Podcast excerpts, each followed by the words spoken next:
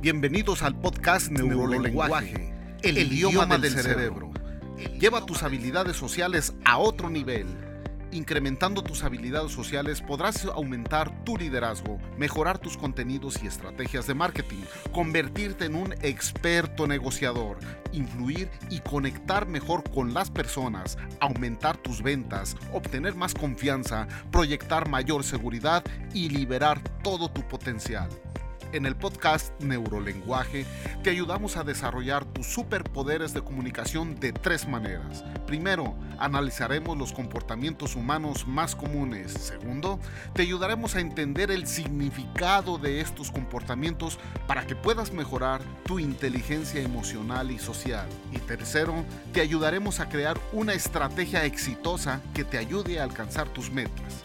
Soy César Ceballos, investigador de la conducta humana, y voy a acompañarte en el apasionante mundo del neurolenguaje.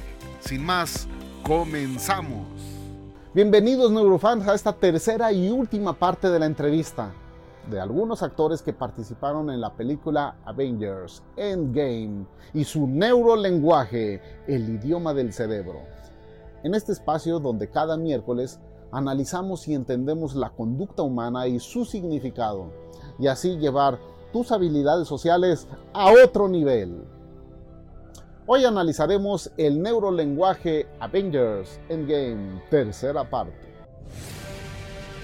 Si has llegado a este post sin haber visto o escuchado las dos primeras partes, te invito a hacerlo en este momento, para que no te pierdas nada. Te dejo aquí las ligas en la descripción de este episodio. En esta tercera parte seguiremos viendo muestras de hostilidad por parte de los compañeros de Brie, como podemos apreciar a continuación.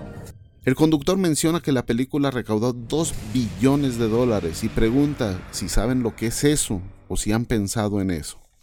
Don toma la palabra acariciándose violentamente la mejilla para luego hacerlo suavemente.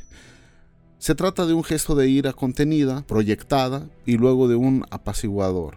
Es indicio que el tema lo incomoda de sobremanera y si lo relacionamos con la incomodidad que tiene con Brie, es probable que hay un asunto relacionado con las condiciones laborales que considere injustas y realmente ese sea el motivo de la incomodidad. Al referirse a Brie, cuando dice pensaba que no había más historias que salieran de ahí, la vuelve a señalar con el pulgar sin contacto visual, pero hace una microexpresión de desprecio muy clara. Su sonrisa simétrica duró menos de un cuarto de segundo. Cuando señala que habrá nuevos personajes y nuevas historias, el conflicto en el músculo entre sus cejas y una leve proyección de sus comisuras de los labios hacia abajo es un indicio de tristeza. Finaliza diciendo que se ha pasado la antorcha y que Brie solo debe no arruinarla. Chris hace un gesto de negación con la cabeza de rechazo a lo que acaba de escuchar, también estira los labios, afina los labios casi en línea recta. Este gesto se relaciona con la frustración, aunque pudiera ser consideración y análisis. Bri balancea su cabeza de un lado a otro elevando las cejas, lo que parece estar más o menos de acuerdo. Esto significa que está haciendo un balance entre lo que piensa y lo que siente. Sigue estresada y con necesidad de apaciguar su ansiedad acariciando sus dedos. Es innegable la hostilidad de los actores Chris Hemsworth y Don Cheadle hacia Brie Larson. A través del análisis de un solo video, no podemos decir las razones de este comportamiento. Sin embargo, nos haría falta investigar más a fondo. Pero también Don nos da pistas claras sobre el probable motivo de su molestia.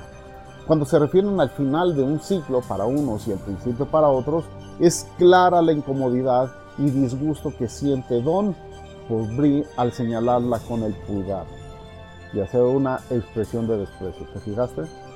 Entonces, es muy probable que las condiciones de trabajo de la señorita Larson no son las mejores a las conseguidas o son mejores a las conseguidas por otros actores. De ahí la molestia. Probablemente. De cualquier manera, tenemos un caso de oportunidad de mejora en el ambiente laboral si es que se considera que vuelvan a trabajar juntos. Por eso nuestro neurotip es Observa el comportamiento de tu equipo de trabajo. Como líderes debemos de cuidar de nuestra tribu, empresa o equipo a nuestro cargo. Si detectas estas acciones en tu equipo, resuelve el punto de conflicto, llega al punto de conflicto antes de que baje la productividad o peor aún, ahuyente a los clientes.